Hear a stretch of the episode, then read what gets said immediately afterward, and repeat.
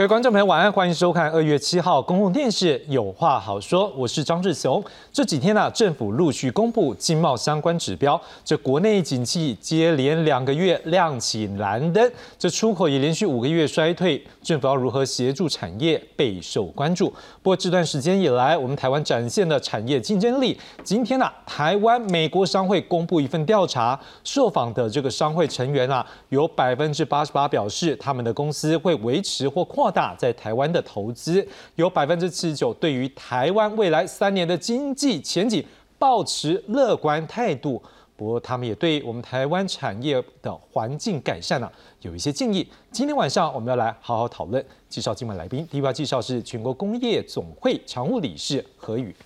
主持人、两位教授、各位来宾，大家好。第二位介绍是政治大学经济学系教授庄一奇庄老师。主持人好，还有各位观众，大家好。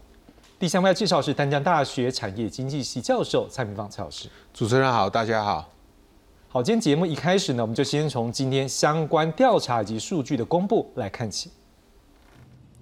回顾去年受到通膨和俄乌战争影响，全球经济走软。不过，根据台湾美国商会七号公布二零二三年商业景气调查报告，有高达八成八的会员仍计划维持或扩大投资计划，近八成对未来三年经济前景保持乐观。倒是台海紧张局势，有百分之四十七的会员认为应该调整应对的营运计划。在我们的台湾的经济也成长。呃，从正面发展的情况下，台海或者是其他的这些政治问题，都会，我认为都会迎刃而解。为了配合台湾实现二零五零年近零碳排目标，虽然过半会员公司都承诺会落实近零排放，使用百分之百的再生能源，但台湾是否有足够的绿色能源供应来源，也成为聚焦议题。Seventy-four percent of the companies are worried about electricity supply,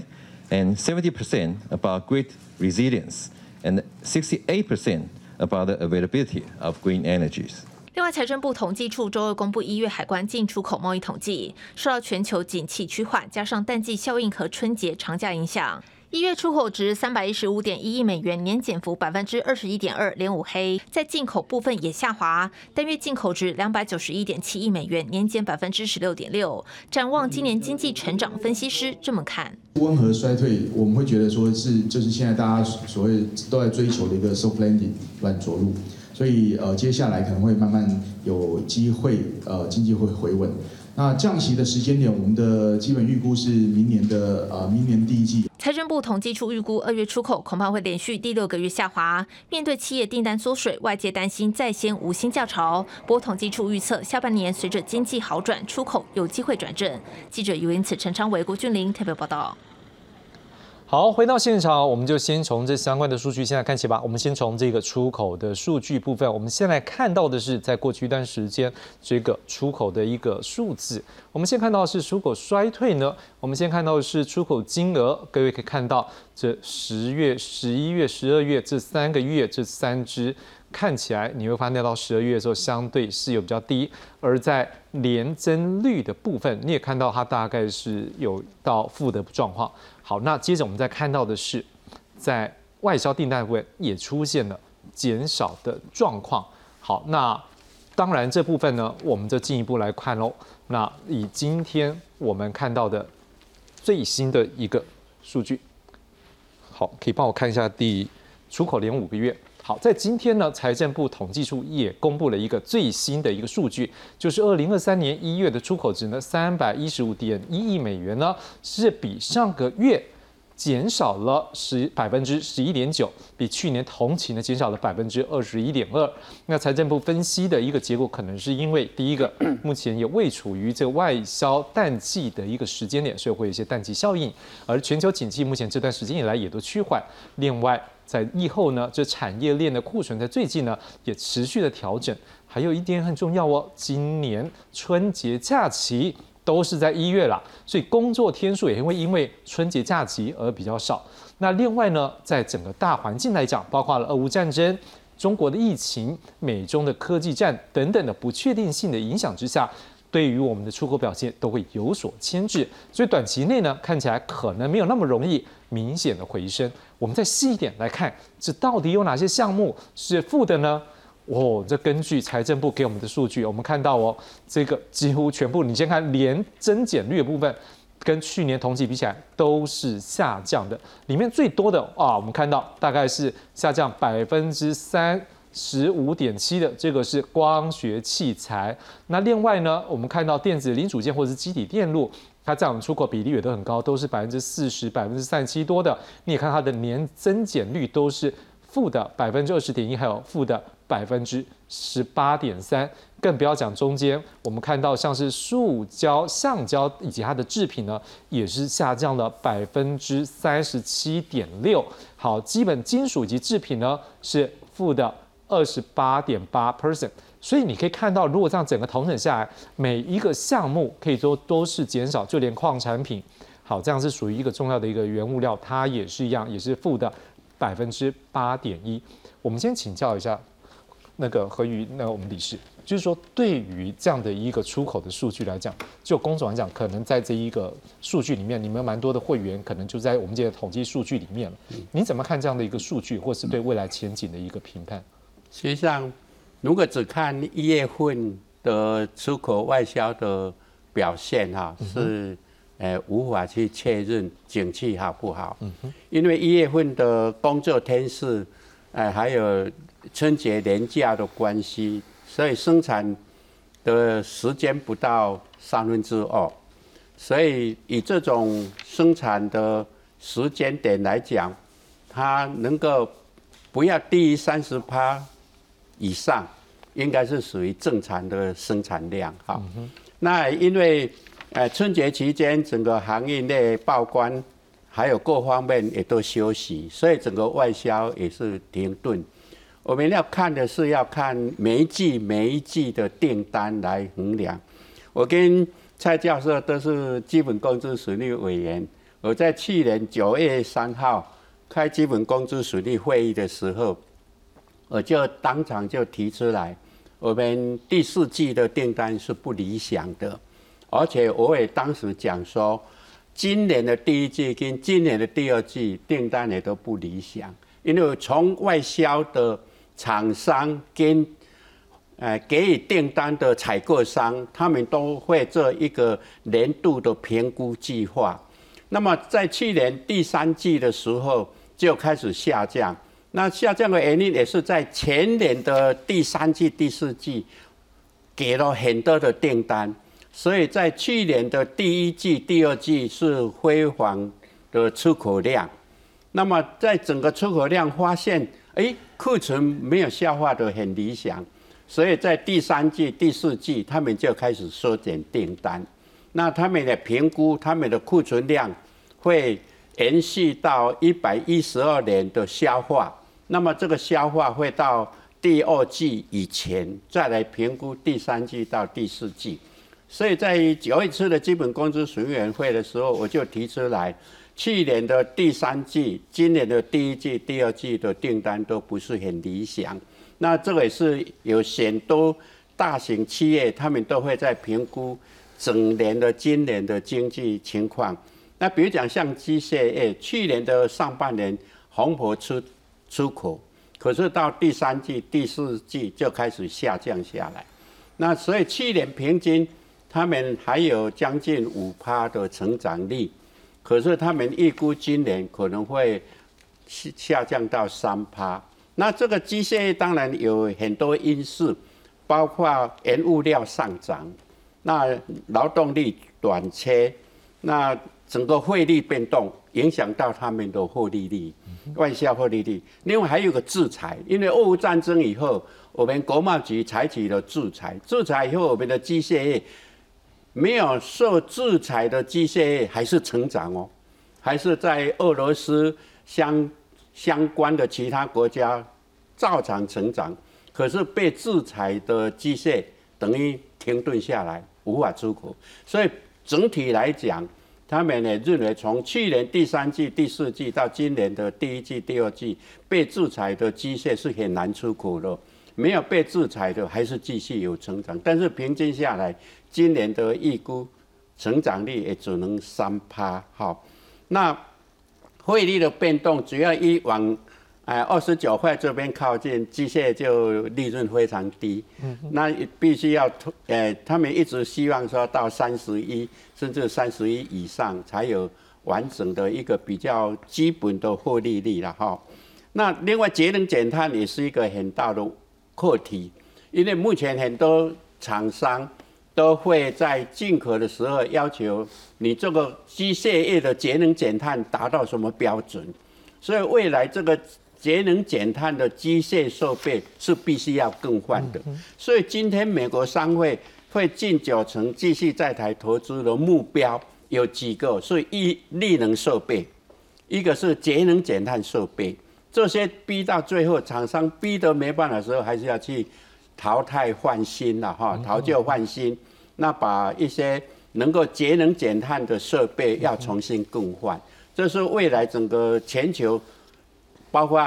任何的机械厂、任何的汽车工业或者呃钢铁工业，任何工业的机械设备都要进入节能减碳这一环。那逼着他要去淘，啊淘汰不能节能减碳的设备，换能够节能减碳的设备。所以未来机械业还是看好未来了哈，就是到后呃明年下半年或者后年以后，或者俄乌战争结束以后，这些机械业还是看好未来的成长。哎。是，谢谢何宇哥帮我们解读哦。当然，就是说这样的解读，透过业界自己本身的一个判读，我们就发现了一个部分，就是这个应该是一个整个经济趋势的时候，一个可能相对可是短期，或者是可能最多到中期的状况。这可能是看起来您的一个描述。当然，我们也看到说，您也反射出来、反映出来一件事情，就是说业界也在思考我们的产业未来怎么样去做一个。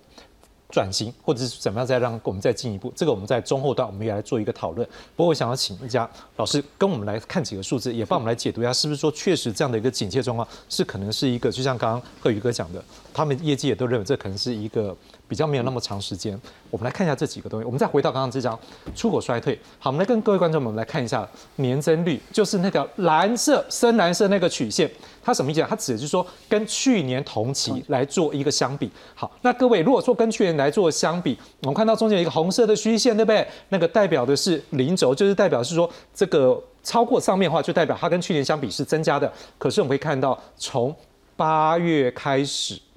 哎，没有，应该九月，因为八月还是在正的上面。九月开始它就是跌下来了，十月、十一月、十二月，好，再加上我们刚刚讲说最新公布的是一月份，好，这个出口衰退的时候已经是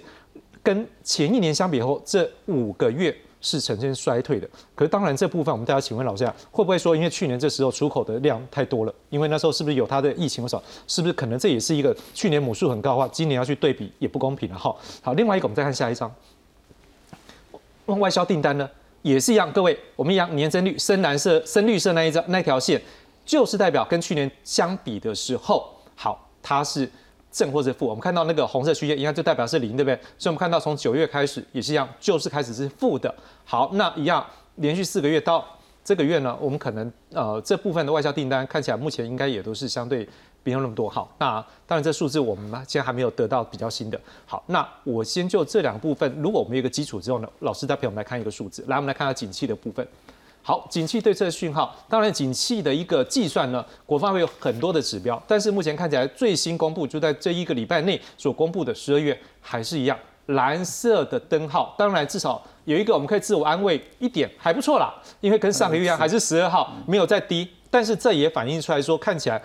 这个是上或因为平的话，大概就是两种可，一个是向上或向下，可是没有继续在恶化，看起来是好像也是不错的讯息了哈。我们再一个好，那不只是国发会，台经院也来做这样的一个指标好，但是我们看这指标大概在一路下来，可是看起来这国发会最后面的一个数字哦，看起来好像有微微的一点向下一点点。好，那根据这个啊，跟着台经院好。那台积电这边，他们也做了一点他们的描述，他们认为目前全球终端的需求不振，产业去化的库存，那台湾出口订单生产持续的呈现负成长，那中国松绑防疫管制，也看好未来半年的景气业者的部分呢，也是增加。所以如果就这些加总来讲，我不知道老师你样的款。是不是这个景气可能就像刚才何宇哥这边讲，扣零工是可能借悲喜甘来，那不会说太久。还说您怎么样看？说未来怎么样来观察这个景气的变化？从刚刚的这个发展的轨迹来看，哈，不管是从这个出口订单或是生产，哈，那么或是这个这个景气的指标啊，包括领先的指标、同时指标跟这个落后指标这些综合来评判，多是发现呢这个有这个下降这个的这样的一个趋势，是应该明显连续五个月嘛，哈。所以这个跟当然主要是因为台湾是个小型的开放经济体，哦，那它受到整个国际外在环境的影响是相当大的。那我们现在可以看到整个国际外在的环境，哈，那因为除了疫情之外，那国外疫情现在也也开始。那个恢复了嘛哈，但是呢，在整个这个大的这个环境，包括整个疫情之后的那个经济的这复苏的动力，好，还有因为高度的通货膨胀，那么采取的这个高利率的货币政策，那抑制的那个国内的一些需求，啊，包括投资的抑制哈，那这些都使得经济的动能可能啊，在高的利率之下。会有产生这种所谓的这个经济的衰退的风险哈，那也就是到底是硬着陆还是软着陆哈？但是毕竟，哎，这一个经济啊受到这个这个衰退的这个风险是存在的哈，所以这反映在整个外在环境的不乐观啊啊，再加上这个俄乌的战争也没有这个减缓和的这样的一个明显迹象，所以在这种不景气。的这种啊不确定的方向之下，我们可以看到台湾当然在这个外销上面就明显的受到了这个影响。啊。那这个影响目前看起来啊好像是已经啊接近比较底了哈。那是不是还会再继续降下降下去？我个人的看法是啊，随着未来哈，美国现在出现的情况是物价已经有点温和的控制了嘛哈。那当然了，这个联总会还没有打算这个松。松绑哈，它还是可能还持续会有今年再有一些升息的这样的一个可能。那在这样的一个情况之下，那经济是不是会软着陆？这个当然就是一个议题哈。如果经济相对的软着陆的话，我们相对因为美国还是一个主要的这个经济体，它的影响跟我们的关系也非常的密切，所以呢，带动这个经济的这个复苏呢，相对就比较快。那么这个台湾也跟着呢，也就会比较快啊。如果说呢，这个国外的经济，特别是美国引这个主导的这样的一个经济的。这个发展呢，相对的比较疲软或是硬着陆的话，那当然我们这个未来就不会乐观了哈。不过短期来看呢，应该目前的情况还是应该是比较相对乐观一点哈，因为中国现在也因为这个把这个这个这个。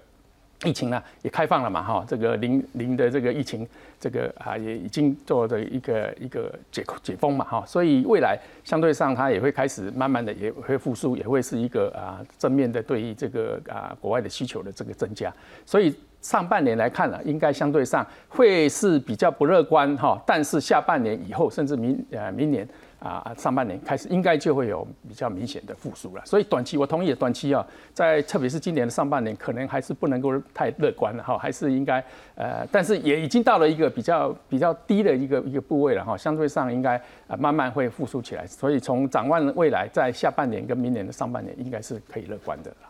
的确，透过老师您刚刚的所说，我觉得可能也会有很多观众朋友最近在一些资讯进来的时候，会有一些很大的感触。例如说，像我们讲说美国联准会的部分，可能在去年的时候，大家关注的是，哎，它是会有几码几码，可是最近已经感觉到不知道还要加太多码去升息，因为可能感觉上它已经好像对于它的物价控制上面有相对的，而且这几天可能大家在关注的，已经就像刚刚老师在讲的，已经感觉到它是要着陆，只是就是硬或者是软。所以，如果在这样的一个角度，我不知道蔡老师，您怎么样来看？是说，是不是代表现在的一个经济环境，在美国可能这段时间它是大幅的透过这一个这个升息来控制它的物价的时候，确实是不是有一定的成长啊？不，确实让它的一个物价控到得到一个控制。那另外，随着疫情全球都开始慢慢的下降的时候，是不是也让这个经济有所成长？那这时候大家也会关注的时候是，那就像刚庄老师讲。是软着陆或是硬着陆，是不是也趁这个机会跟观众朋友讲一下什么是软着陆或硬着陆？然后，如果就刚才我们所得到最近收集这些资讯，您怎么样来评判是说软或者是硬的机会比较高？呃，我我想如果在讲这个软着陆的部分，软着陆当然就是说像呃开我们民航机哈，这个飞机是慢慢落地的哈，你想开战斗机哈，都用的穷了哈，当然它也是会安全的落地，只是说。落地的速度其实是不一样的。那当然，大家会希望就是说，经济如果是软着软着陆，一定会比较好。那硬着陆，当然你就会过得非常非常痛苦。那呃，我觉得如果从美国的数据来看，确实呃，如刚刚庄老师所讲的哈，呃，最近其实公布的这个一月份，他们的失业率是到呃三点四个 percent，大概是一九六九年以来的呃新低了哈。所以呃，这个。Samos 他就说，呃，就是说这个美国经济软着陆的这个几率是非常非常高的哈。那呃，美国的财长耶伦甚至讲说，其实不会着陆。好，本来是觉得会软着陆，现在是他看到这么好的经济数据，他觉得不会着陆。但无论如何，就是说，至少从呃美国的 Fed 这一。段时间来的升息，我们可以看到这整个呃美国的经济确实没有像过去大家所预期的说，你利息一下子在去年升了十七码，那你会让整个经济会伤害会非常非常大。所以某种程度也证明，如果联总会没有呃早一点这样升息的话，搞不好它真的会有着陆或硬着陆的机会。那我们来看的话，就是说现在虽然看起来说，呃，大家在。评论就是说，今年也好，或未来一段时间也好，到底整个经济会怎么走？大家比较观察重点，过去都是认为说，呃，物价，因为乌俄战争其实跟物价有很大的成分，它是绑在一起的，因为能源价格的上涨。但是不要忘了，其实物价它也只是趋缓。它物价就那么高了，也就是说，对于我们一般的消费者来讲，不管你在哪个国家，你所面对的生活压力就已经是这样子，只不过你可能慢慢习惯了。但是另外一个，我觉得比较要重要观察的重点，就是说供应链重组的问题了哈。为什么供应链重组的问题会是比较大的问题呢？因为过去我们会认为说，这供应链重组好像本来就在持续嘛。呃，大家本来预期就是说，呃，存货的问题可能会慢慢的消失嘛，那所以，呃，就会刚刚像这个和常务理事他所讲的，就是说，可能在未来半年以后，它就会慢慢慢慢好起来。那呃，我们国发会主委他也是认为，在就是说，如果存货可以顺顺利的这样去库存的话，其实经济就会慢慢回回转起来。可是最近发生了像这个呃。美国这个所谓侦察，呃，中国侦察气球飞到美国去的事情，原来大家可能会有机会坐下来谈，现在不能谈了，那是不是会加速整个供应链的呃去化或多元的布局？这是一个不确定的因素。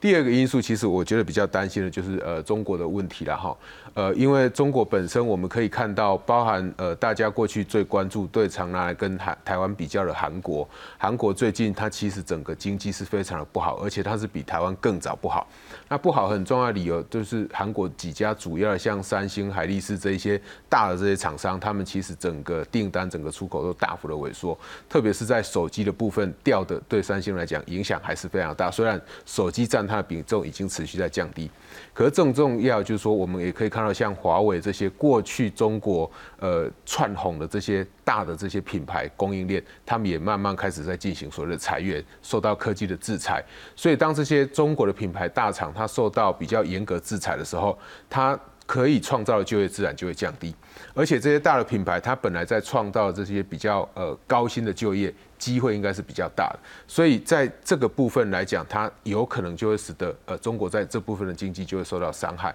那因为中国也是全球经济的一部分，呃，特别是这个分量越来越重，所以当中国的经济如果再往下掉的话，对整个全球经济，我想就是一个比较大的不确定的因素。好，那对台湾的部分来讲，当然这个供应链的这个转移，有大部分而言。对台湾来讲是比较得利的，那对出口来讲，就是说，如果它是间接，比如说，呃，台湾卖到中国组装以后再卖到美国去，那美国的经济如果接下来没有再进一步的受到伤害，对台湾来讲就不会是伤害。当然，如果像刚刚所讲的，比如说有一些工具机，它可能最终的市场如果是在中国的话，它有可能就会受到伤害。我想这个是未来我们要持续再进一步观察的。老师，我们另外再问一个题目，就是说，刚才你有提到这 Yellen 他有提到说这个。失业率降到这么低，所以他完全不觉得经济有问题。这部分是不是也跟观众讲，为什么说失业目前的这个就业人口相对是高的时候，代表说未来经济相对是看好的？诶，他的意思其实就是说，他的非农的就业人口，嗯哦，他的呃就业情况还是维持的相当好。所以在这样一个情况之下，就是说过去大家担心是物价上涨会影响到整个经济，现在看起来物价上涨的情况确实是比较快的在降温。好，虽然这个幅度这个差他们两两趴的这个目标值还是很高，可是因为如果当整个失业率是维持比较低的环境的情况之下。那代表找工作的人或找到工作的人是越来越多的，那对整个社会就提供一个比较好的这个稳定经济的力量，所以这个是呃，我想耶伦会这样回答的一个主要原因。这是不是也代表是说，如果失业的人口减少，就代表大家对于这个就业的呃，就是我们需要有人来工作的希望是增加的，那也代表说对于前景是看好的，也可以这样解读吗？对，因为因为我想，我想在整个这个美国市场里面，其实他们在疫后以后有很多部门也发生跟我们台湾一样也发生缺工的现象啊，他们也需要很多的这个呃新的这个工作机会。但是，一方面我们也看到一些大的企业也大幅在裁员了。好，所以所以这个部分，我想耶伦他当然还是看目前的经济数据来做这样的判断。可是，如果当这些国际的主要的大厂，特别是推升美国近几年经济成长动能的这些像。Facebook、Google 这些大厂都阿马龙，他们就开始裁员的时候，是不是经济还是这么乐观？我想还是要进一步观察。好的，为什么谈到这个呢？因为对于我们来讲，应该对于国内的失业率也是我们要去关注的，因为包括我们刚前面看订单，这都是要去关注。对于我们未来的经济，我们可以通过这边来看到一点大概的未来方向。所以接下来我们来看看下面这则报道。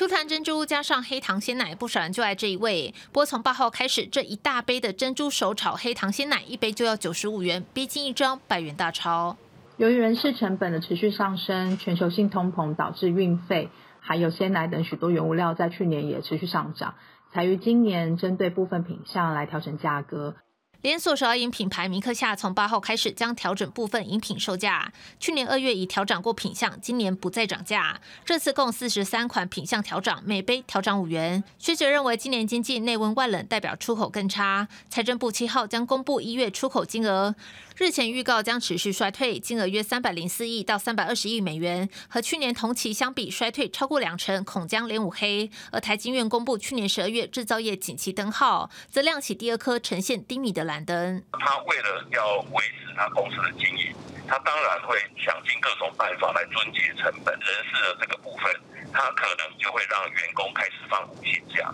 啊，或者呢，严重的话，他可能甚至需要裁员。好，所以所以这个部分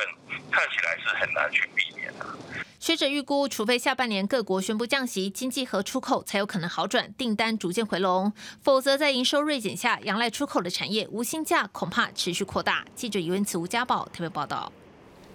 好，我们也来看一下，那目前最新国内关于无薪假的统计数字。来，我们一起来看一下喽。来，我们现在看到的是目前支援服务业的企业。有无薪假的家数呢，大概是一千两百六十九家，这人数大概是六千七百一十四人。制造业呢，哎，这家数看起来相对比较少，两百七十家。不过我们都要制造业，它相对一家公司，它的这一个工作人员会比较多了，所以看到人数也不少哦，五千零七十六人。而在批发及零售业的部分是两百八十四家，一千一百六十一人。住宿跟餐饮业。这相对比较少，因为我们知道最近这个服务业的一个需求，大部分也都是在住宿跟餐饮业，看起来是比较少很多，只有剩下六百九十五人。不过在这一个范围里面，我们已经看到是已经有超过一万五千人，目前应该是在无薪假。好，那接着我们要看到的是，那目前呢，如果说无薪假，也代表是企业可能在这边有点卡违规了哈。那政府可以怎么样来这个协助呢？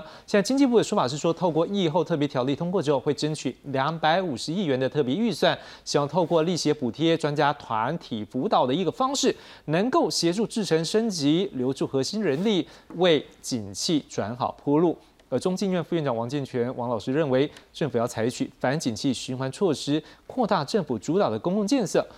奖励民间投资，而政府应该寄出投资抵减。来鼓励投资，另外也要搭配一些弱日条款。元大宝华也认为说，政府虽然提出台版的晶片法，不过不应该只是给半导体，应该要针对在台湾有实质投资的企业，要给他们更多的租税优惠。另外，国民党立委赖寿宝认为。对于小规模营业者，或许可以免征一百一十一年度的营业税。我想请问一下何宇哥，就你们这样子在工总，你们的一些会员，或者是你们所接触一些这一个我们的工业的这些公司来讲，目前是不是可能有些正常面临无薪假？会不会有些他可能现在没有无薪假，也过得比较辛苦一点？有没有一些建议给政府呢？我想每个产业的每个行业都有一些微小的的企业体。他在经营上会遇到困难，所以去年十二月份我在劳动部开会的时候，也向劳动部提出说，对于未来无薪假的措施，还有一些呃比较经营困难的企业，劳动部应该要采取预防措施，跟整个预防策略跟政策来应对哈，我们就提出来。那我我工业总会当然每个行业每个行业会不同，比如讲像车辆业，去年它是负成长三趴，那么大概在，呃这五六年来台湾的车辆的销售量都是在四十三万辆到四十五、四十六万辆这个区间来回游移，不是不好就三二四十二三万辆。好的话是四十五、四十六万辆，大家平均都要在游移，所以去年买那是三趴。但是因为全球钢铁、钢铁各种设备的涨价，哈，零组件的涨价，所以在去年第四季的时候，突然这种汽车行业的订单暴增。那么他们今年预测会成长三到五趴，会回归到四十五万辆、四十六万辆。那目前。电动汽车只占两趴多，那未来电动汽车当然有很大的成长空间。那电动机车大概占八趴，哈。那电动机车未来也会在更大的成长空间，哈，会淘汰嘛？就是说高污染的机车也要淘汰电动汽车。那未来会偏向走上电动汽车，可是汽车业因为受到钢价。还有零组件啊，电电器产品有那个啊，那电脑产品的涨价，所以他们的获利也是很大的呃萎缩。那么厂商都一半吸收啊，这个目前是呃呃车辆业就吸收一半的利润率哈。那纺织业更惨，纺织业在前年因为订单太大，包括一些防疫措施的纺织产品，在去年大量的库存。那这个库存能不能在明年第二季以前消化掉，或是延到第三季？那么大家的预测是纺织业是非常不乐观的一个行业。那么纺织业目前预测能够从底部回转回来，可能要在第四季以后，就让第四明年第三季以前去消化所有的纺织产品，包括防疫产品啊，防疫产品的过剩太多了哈。那所以。纺织类的防疫产品也大量的库存哈啊，因为全球这呃已经对这个呃疫情的解封慢慢实实施，所以那些防疫的纺织品真的库存太多了，这影响太大。那如果回归到食品类哈，实际上我们加工食品类的外销，中国大陆不是主擅长，他们的受到影响不是很大，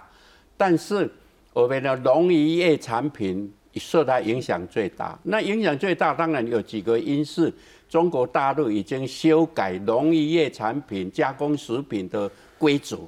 管制的越来越严格了。因为它经济成长四十年来，它对于人民的食用安全也都加强条文的管制。那么医疗措施的管制都会越来越严格。严格，所以我们的厂商也要应对中国大陆严格的管制措施，所以这个这个是要必须做的。可是好一点的就是国内的餐饮业会成长，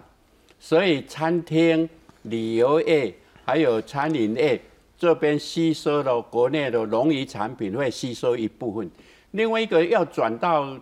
日本去销售或者其他国家有点困难，有一点困难的因素是在我们行业内的。阻碍。过去在台湾出口农渔产品的航运措施非常便利，可是近两年来，整个航线受到很大的困扰。那么东南亚的航线反而非常顺畅，所以这个农渔产品在亚太、日本或者亚太地区销售，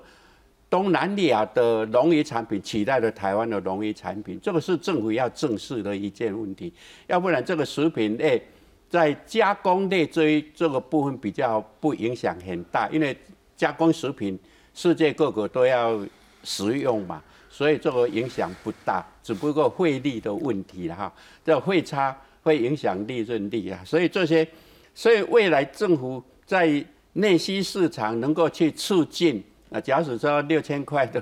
的的的金额发放，或者说观光的开放啊，中国大陆有没有观光客来？还有我们的航班有没有增加？那这个观光客如果有大量进来的话，就会促进旅游业还有餐饮业的蓬勃发展，那会内需市场会抵消掉一些食品业的困扰，这些我们都做。那至于无薪假，或者说啊这个措施，我认为政府应该也提了很多措施在应对了哈。每一个行业总是有尾端五趴到十趴的企业经营是困难的。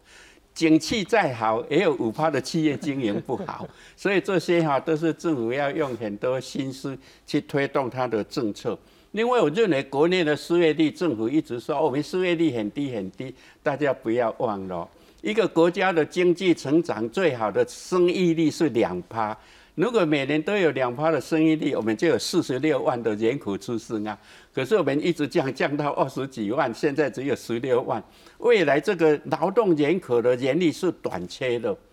那劳动人力的短缺以后，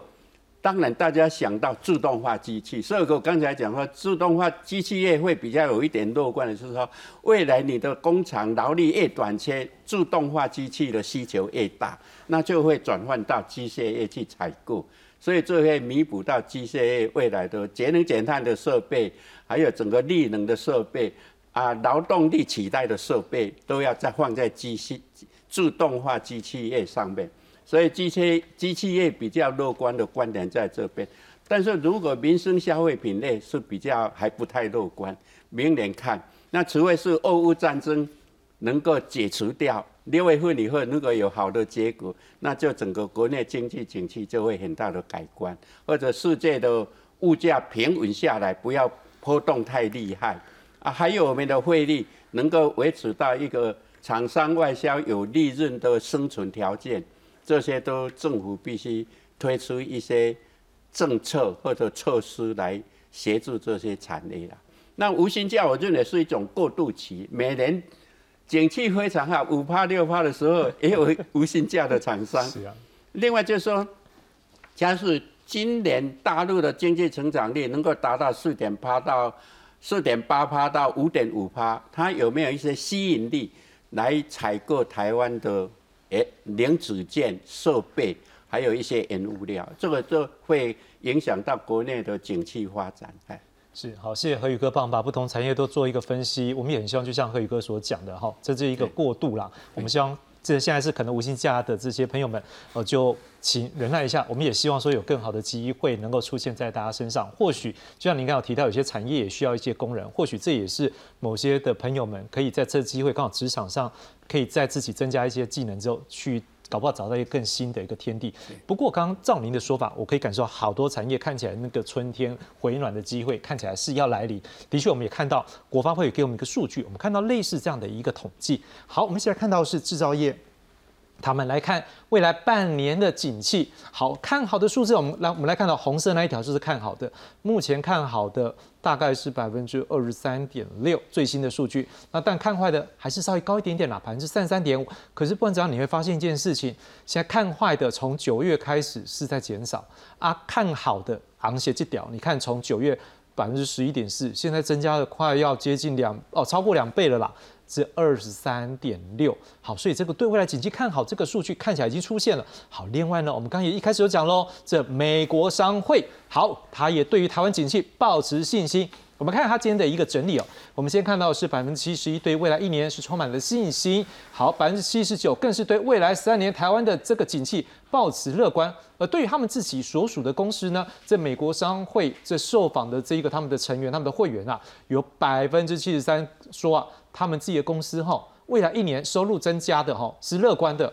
而且有百分之八十五对于他们公司未来三年的成长。充满信心呢。好，各位，当然他也对于我们政府提供的一些建议，我们先来看一下，因为我们待会会进一步做这些讨论。好，例如说经营环境，他们认为台湾的政治不确定性可能阻碍了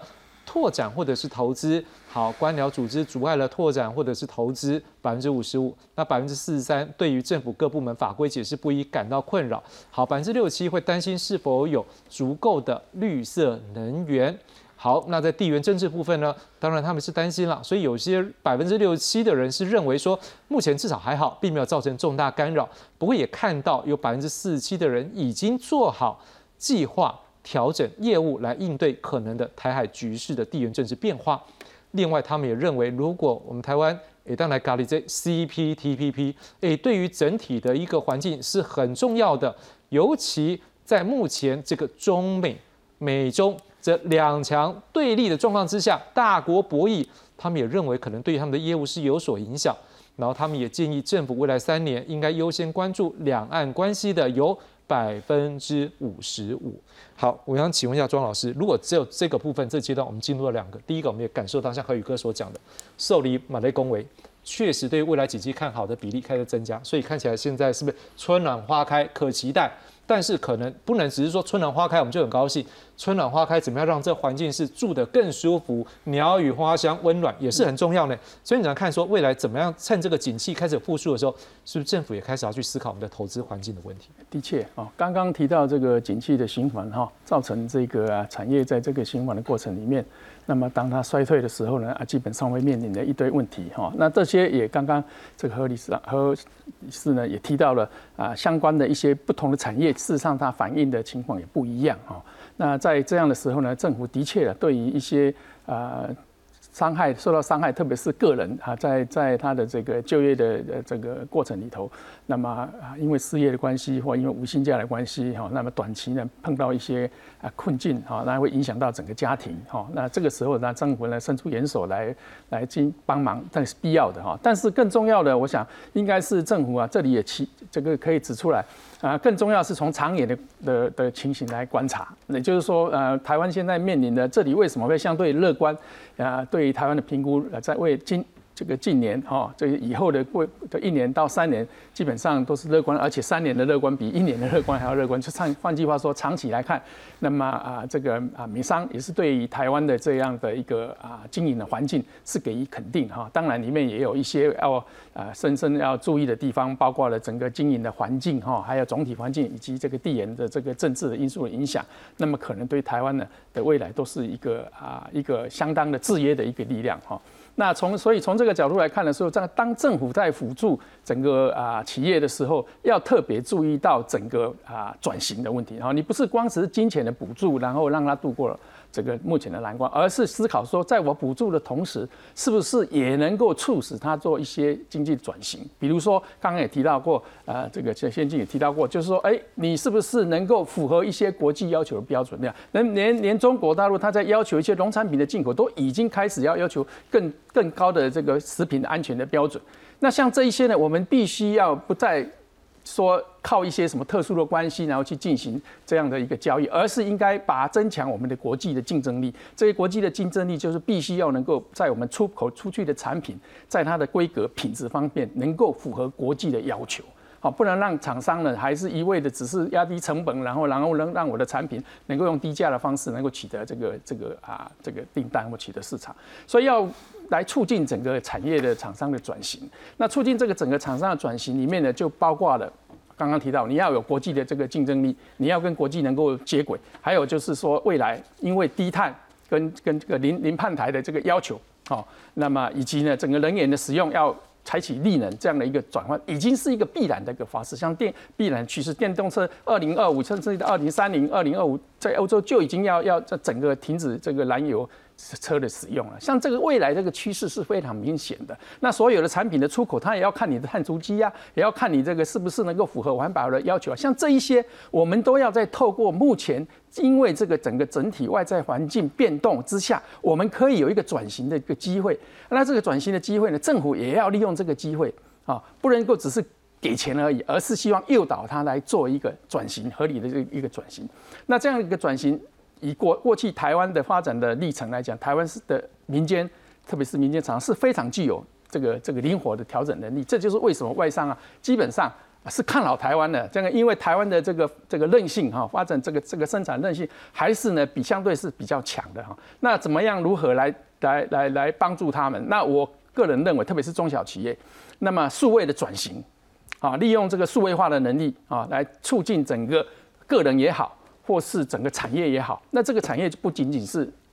特别的一些高科技产业了，是一体所有的产业都适用。啊，因为现在的环境，这个数位化的环境，啊，跟跟机器智能化的这种环境是未来必然的一个趋势。那整个整个供应链的重组也会从这样的一个角度去思考。那国际的竞争力，你如果相对数位的能力的话，你国际的竞争力也强啊，因为相对上你的销售管道、你的这个这个这个市场啊的的掌握、市场的这个资讯的掌握，都相对上因为这个数位的能力的增强而更。更能够啊，更更更能够使你呢更具有国际竞争力。所以在这一方面，我觉得政府应该啊，能够去创造更好的一个啊数位化的环境啊，比如相比如说这个数位基建的建设啊，这个这个啊云云计算，那么呃大数据，另外就是五 G 这个这个所谓的这个这个啊通信这一方面呢，都能够还有 IOT 物联网。这这一方面都能够呢，营建出这样的一个公共的财的这样的一个一个一个啊外部性的一个利益，那么让所有的这个厂商，包括传统性的厂商，而且呢，我们常常不能够限制在制造业，未来我们的服务贸易啊，应该也是我们未来要强调。我们刚刚看到的比较制造业哈，那现在我们相对服务业相对是弱，那如何提升我们服务业的这个生产力？那这个生产力的提升的同时，能够创造出更多服务的这个啊输出。啊，服务的贸易，那这样的台湾呢，才有机会呢，能够呢，把我们的经济呢，能够做适度的脱胎换骨转型，那么也让台湾的这个啊经济啊能够繁荣了，那么我们薪资也才有可能增加，那么所得也有才可能提高了。我们已经接连两位老师告诉我们了，刚何宇哥讲到说，可能未来也要去思考一些转型，像是生产自动化等等这部分，那。庄老师之前也提到说，可能政府要来辅助，不管是工业或者是服务业，这个数位的转型，能够让它的生产或者它的提供的服务是更有效率、更进一步。当然，我们也刚刚你有提到法规的部分，国际接轨，这我要请问一下蔡老师，因为确实在上个月我们讲到的是这个台美贸易倡议的时候，那公有加 J，因为我们看到美国那边对我们的时候是开始对一些法规的要求，所以这是不是真的我们台湾下一步走向国际这一步一定要踏出去？呃，我我想台湾如果是呃要跟国际接轨的话，当然法规跟国际接轨这个是最重要的。那 之前政府在盘点这些法规的时候，我看到政府所发布的新闻也认为他们呃一些法规的盘点都已经慢慢的在到位。但是如果呃外国的厂商他们还有呃这样的一个抗胜这样的疑虑的话，我想政府部门可能需要好好去检讨一下，到底还有哪一些法规是在呃我们台湾要在更国际化跟这个更多的大国要接轨的时候，我们还不足的地方，我们必须要去做。比如说，当现在呃，如同刚刚庄老师所提到，如果大家都非常重视这个数位转型的时候，台湾现在已经成立所谓的数位部了。到底数位部的功能？到底要做什么事情？我想这个要更明确一点，然后不是说，呃，有工业局的人，然后跑到数位部去，然后这样就代表我可以做到数位转型。这个对我们一般民众来讲是感受不到的哈。那呃，我们除了数位转型以外，你也要给民众更多的这个呃教育。更多的这个呃，就是说去说明说，到底我们未来整个国家在面对新的数位环境之下，我们可以做些什么事，或我们一些新的这些厂商可以做些什么事。那我们在看这整个这个呃，我们未来台湾在面对的一些问题的时候，其实比较重要的就是说，呃，像呃我们台湾这些科学园区越来越多。其实科学园区它呃目前所造成的比较大的问题，呃除了说比较多的都是 favor 可能半导体产业以外，其实更大的问题是科科学园区所在的周遭都造成了这整个房地产价格大幅的上涨了。那呃这个就会牵涉到呃整个这一个贫富不均，然后人们感受不好很重要的原因。我想这个。呃，内政部部长倪佑昌他在就任之前，他也就讲了哈，其实他讲的当然不是科学园区，他讲的是说，在这整段呃经济成长的过程里面，其实呃成长的果实大部分在集中在特定的一些产业上面。那其实有更多的行业，甚至不是只有说所谓的最后五趴这些行业，是有更多的其他产业是没有办法受到这些这个呃这整个经济成长的果实，他们是享受不到的。所以我想这个也是政府未来在做这一块这个产业发展的时候。要更注意的。像蔡老师你讲这东西，就跟龚总在二零二二年八月提出的五大困境内容重复的这块，不能讲重复，就是你们的共识是一模一样。我们来看这一个，就在第一点，那时候讲到说产业失衡，因为工总认为说你光半导体这个产业占了台湾 GDP 比重将近百分之二十，当然它是帮台湾赚钱没有错，可是问题是它可能会有人才持续的效益，它可能会有资源分配的问题，这反而让台湾的产业结构失衡。那另外还有哪几大困境？我们看一下能源挑战，因为我们政府已经讲了二零二五非核家园，但是我们知道现在大家都是有减碳的需求啊，而且大家需要的用电也越来越多，那再加上可能能源的价格，我们都知道，随着俄乌战争，这个能源的价格开始在上升，那加上我们现在有三个共同希望达到的目标，又要能源安全，就是我们不能有缺电，而且要大家稳定的供电，好，然后另外呢？可不可以达到近零排放？诶，这三个目标达到，这个对政府来讲是很艰困的挑战。人口危机呢？我们讲到五缺：水电地工材。好，缺水、缺电、缺地。好，那像刚才老师讲说，民生的用地也是缺嘛？哈，工业用地也是缺。好，缺工、缺这个工作的人员，还有缺人才。缺才跟缺工都跟人有关系啊。刚才何宇哥讲到啊，生育率，这是不是就是国家危机？另外呢，通货膨胀以及供应链的变化，可能我们也会要去面对这样的一个挑战。尤其当国际大厂或者是可能因为政治的地缘因素，我们开始要把我们的生产基地向外的时候，那产业怎么去应变呢？这都是厂商要去面对啊。政府要怎么去协助他们？两岸关系跟地缘政治风险，刚才在这一个美美国的这个商会，他们也提到。来，何宇哥，因为我们时间也不多，是不是大概一两分钟可以告诉我们一下？工总目前可能最担心哪一块？希望政府赶快加入。因为工业总会在这个五缺的建年，每年都提出来，可是政府偏向它的五大产业发展去协助他们，而忽略了传统产业跟中小企业的需求。那这个土地的来源也好，或者说人力短缺也好，它偏重的都是大型企业的辅助、协助、帮助他们发展。可是台湾的产业链是不是单一的？台湾是很复杂，而且很紧密，而且交错的非常啊，互相协助的一个供应链的产业链的产业。所以在政府的推动下，我们应该政府，我希望他们以经济重于政治，哈，这个很重要。而且政政府在制定整个产业发展政策的时候，他要深入产业民间。去实质的了解各行各业的需求，而不是只听大企业老板的意见。这个因为台湾中小企业占比太高了，而关联性产业的紧密度也太强，所以你都不去听听基层的或者说关联产业的声音，或中小企业传统产业的声音，只顾到大企业哈。没有错，大企业一看哦，营业额很高，利润率也很高啊，但是不要忘了。大的石头也要小石头跟着它，才不会倒哈。那所以我们认为这些政府都要深入的去了解整个产业需求，还有另外政府制定法规要一个明确的方向，渐进的方向走，而不是定出了一个法规没有落实，而且又不实行。那这样子的话，根本也造成一个很大的伤害啊。对。好，庄老师呢？怎么样看说现在产业怎我们的产业环境怎么来给它改善？我想产业环境的改善呢，是必我同意的，就是不能够只针对特定的产业哈。那事实上，呃，这些产业相对上已经既有在早期发展的阶段，我同意是需要政府相相对的一些补助，让它能够发展起来哈。但是呢，呃，这个当它已经是世界级的，或是已经相对具有相当的这个国际竞争力的时候，那短期的这种景气的一个波动所造成的一些困境是必然会，但是它很容易就克服。这也就是为什么会采取一些无薪假来处理嘛，因为无薪假就是希望爱惜人才，我不希望因为这样的。景气的这个短暂的这个这个这个衰退，那我就把人 fire 掉，那到时候要再找回来就找不回来了，那我还要再重新再去再去训练人才。所以，在从这样的角度来看，厂商是有一些因应的作为去去调整。那台湾的厂商相对也具有相当的韧性，好，我刚刚讲过非常的这个弹性。所以呢，我我我一直认为是是政府呢在在。定定任何的政策的时候，他不应该牺牲大部分人的这个权益，而只照顾到少部分人哈。他应该更清楚的去看整体的生产的这个环境。那这个环境应该能够朝向有助于整个产业的升级跟转型。刚刚我提到过，这个转型不不是说我只往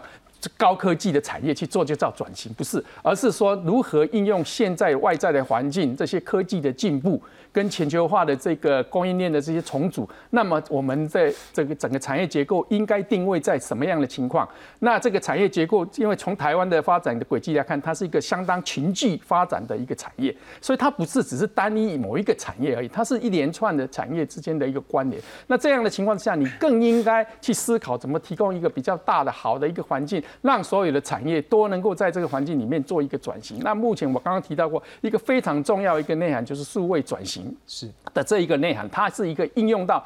这个所有的各行各业，因为这个数位化是一个必然的，而且这个人工的智啊，这个人工智慧智能的这个的兴起，那么怎么样劳工跟高的技技能能高技能能够跟智智能的机器能够相配合，然后提升整个产业。那么因为这个这个啊，像这个五五 G 这个物联网的出现，使得中小企业它也不一定要靠。规模经济才能够生存，不应该大企业，小企业照样可以找到它的一片天，是因为平台经济出现的关系。所以在这样的情况，我们都应该利用这个外在这个技术进步的这个变动，那么政府来搭配这个平台，让所有的产业在这个平台上都能够有机会进步。进步，对。老师，蔡老师，您的看法呢？呃，我我想。过去这些像这些半导体产业，呃，政府去帮助它，这也需要，因为它毕竟是牵涉到经济安全的问题。但是确实，就它已经长得很大的时候，讲个一个比较白一点，在过去，呃呃，在之前有所谓的这个台湾跟中国这个。两岸搭桥这个计划的时候，台湾有多少人是被挖角过去的？半导体还活得好好的，所以我相信我们半导体有这样的实力。